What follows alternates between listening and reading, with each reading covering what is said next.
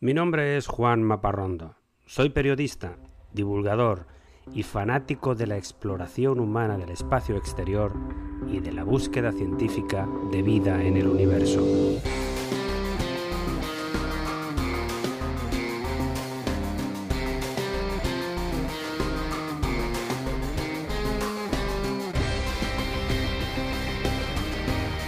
Este es mi podcast de divulgación sobre temas espaciales sobre astronomía, constelaciones, robots viajeros, planetas y galaxias, asteroides, historias de astronautas, vida extraterrestre y todo tipo de gente loca por las estrellas.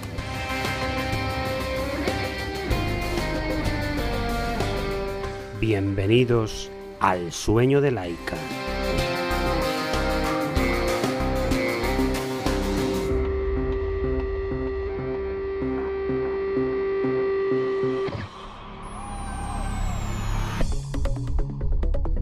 Me gusta empezar cada episodio con algo divertido, con una anécdota.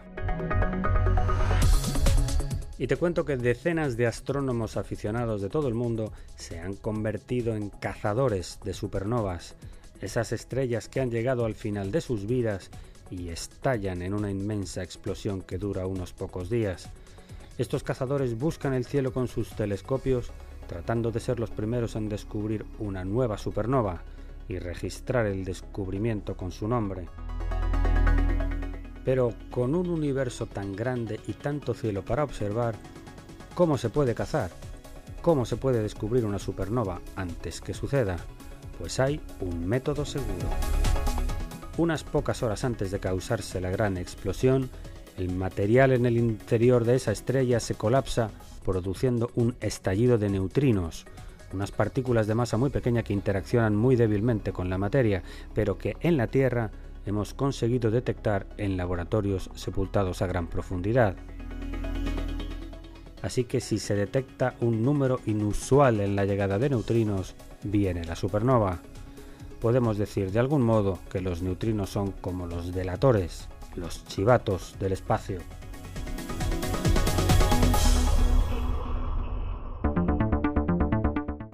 Te hablo ahora de las noticias de esta semana. El robot Perseverance ya está operativo por completo en la superficie de Marte. En esta semana ha realizado el primer intento de perforar el suelo marciano para obtener muestras y luego analizarlas con los instrumentos que lleva a bordo. Para ello bajó el brazo auxiliar de 2 metros que lleva, penetró en el suelo con un taladro especial, pero cuando fue a analizar lo obtenido en el interior de una cápsula de titanio, no había nada. Los ingenieros en tierra no creen que sea un desperfecto del aparato, más bien piensan que es algo relacionado con las propiedades de las rocas. En cualquier caso, Perseverance lleva 43 cápsulas para rellenar, aún le quedan muchos intentos. Y un año más llegamos al tiempo de las Perseidas, la lluvia de estrellas fugaces de la constelación de Perseo en el mes de agosto, que te comentaba en el episodio número 42 de este podcast. Este año, el día de mayor visibilidad será el jueves 12 de agosto, pero se recomienda comenzar a buscarlas ya desde la madrugada del martes 10 en adelante. Por cierto que este día es San Lorenzo en el calendario católico, un mártir de la iglesia que murió quemado, por eso en algunos lugares llaman a las Perseidas las lágrimas de San Lorenzo.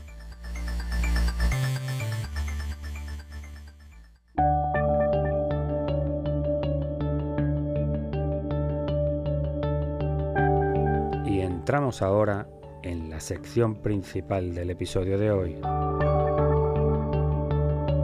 El capítulo 10 de la Odisea de la NASA para llegar a Marte pasando por la Luna.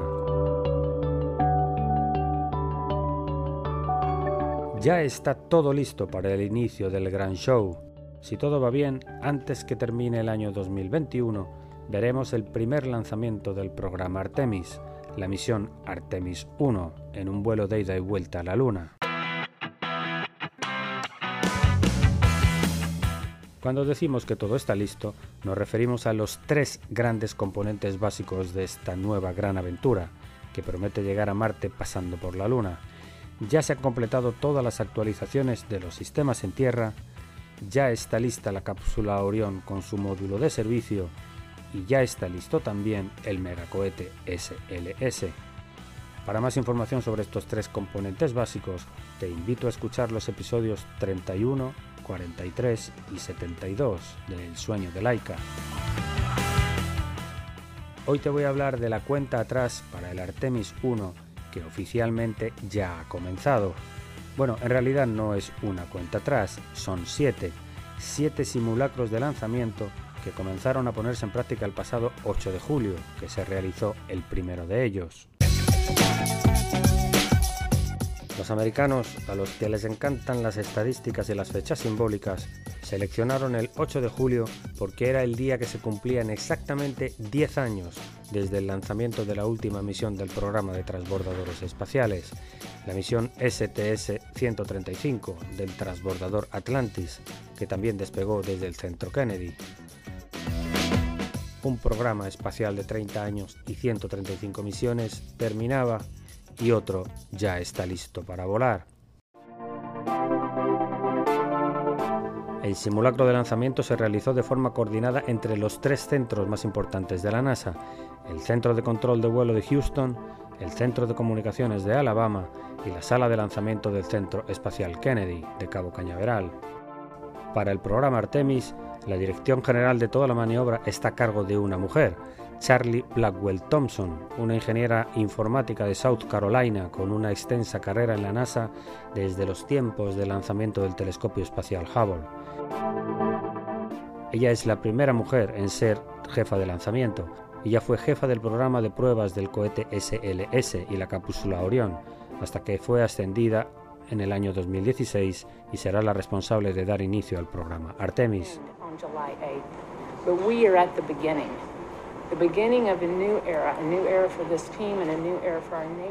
Es el inicio de una nueva era para nuestro equipo, para la nación y una nueva era de exploración, decía Charlie Blackwell el día del simulacro.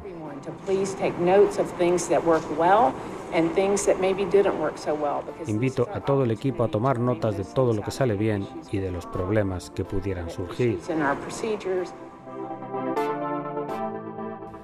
Pero ¿qué hace un jefe de lanzamiento realmente? Pues es la persona que tiene la responsabilidad de decidir si se despega o no, de acuerdo con la información que le va llegando de cada uno de los equipos de trabajo.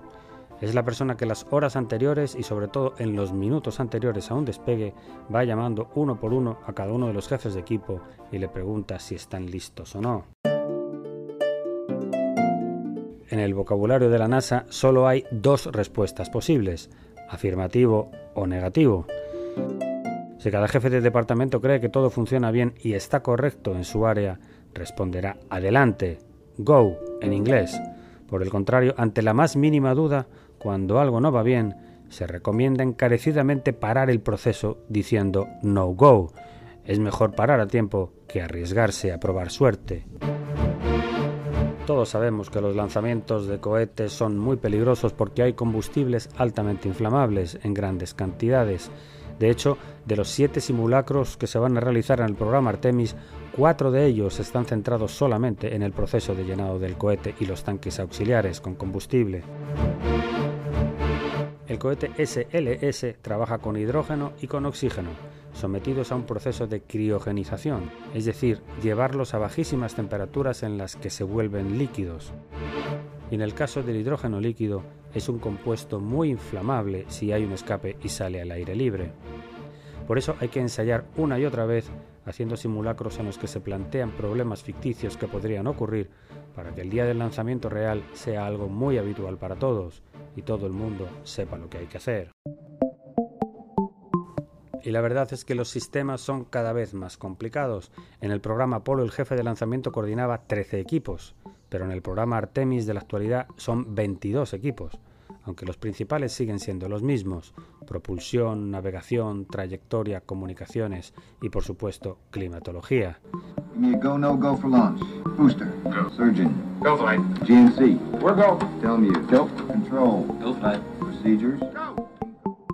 Una vez que el cohete ha despegado, la responsabilidad pasa al control de vuelo, que analiza otros datos como trayectoria o dinámicas de vuelo.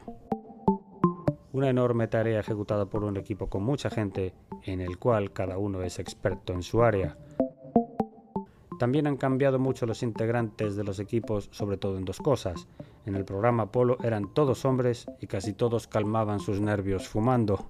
En los programas actuales desapareció el humo y llegaron las mujeres. Por cierto que uno de estos ingenieros casi anónimos, un experto en sistemas eléctricos de la época del programa Apolo, se acaba de convertir en una celebridad para la misión del Artemis 1. Estamos hablando de un empleado de la NASA, hijo de emigrantes mexicanos del estado de Texas, Arturo Campos, que murió en el año 2000 y a quien se le recuerda por haber sido un personaje clave en el fatídico vuelo del Apolo 13. Campos fue uno de los expertos clave que ayudaron a resolver el problema de pérdida de oxígeno de la nave espacial cuando iba a la Luna. Un equipo de técnicos que utilizaron su ingenio para resolver el problema y lograron traer la nave a la Tierra con los astronautas a salvo. Pues en memoria de su trabajo, la familia de Arturo Campos ha conseguido poner su nombre a un maniquí que volará a la Luna en el Artemis 1 para probar las condiciones a bordo de la cápsula Orión, después de un concurso organizado por la NASA en el que el nombre de Arturo Campos fue el seleccionado como ganador después de conseguir más de 300.000 votos. Los responsables del programa Artemis todavía mantienen la fecha del año 2024 para regresar seres humanos a la Luna, un reto que puso el pasado presidente Donald Trump, pero que aún nadie se atreve a cuestionar. Ellos saben que cuentan con muy poco margen de liderazgo se acaba de publicar en las últimas semanas una alianza de las agencias espaciales de China y Rusia para llevar personas a la Luna también. Si el programa Artemis se retrasa, esta vez otras potencias espaciales podrían llegar primero.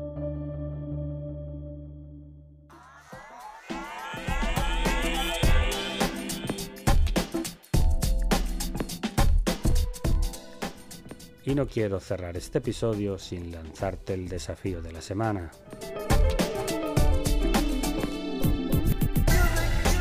Te invito a que veas una película.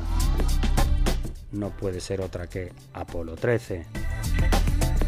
La famosa aventura que acuñó la frase de Houston Tenemos un problema. Protagonizada por Tom Hanks.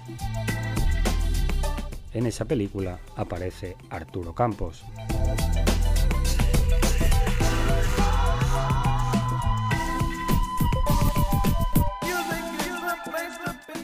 Y hasta aquí el episodio de hoy de El sueño de Laika. Espero que te haya gustado. Si tienes algún comentario o sugerencia, escríbeme a laika.podcast.gmail.com.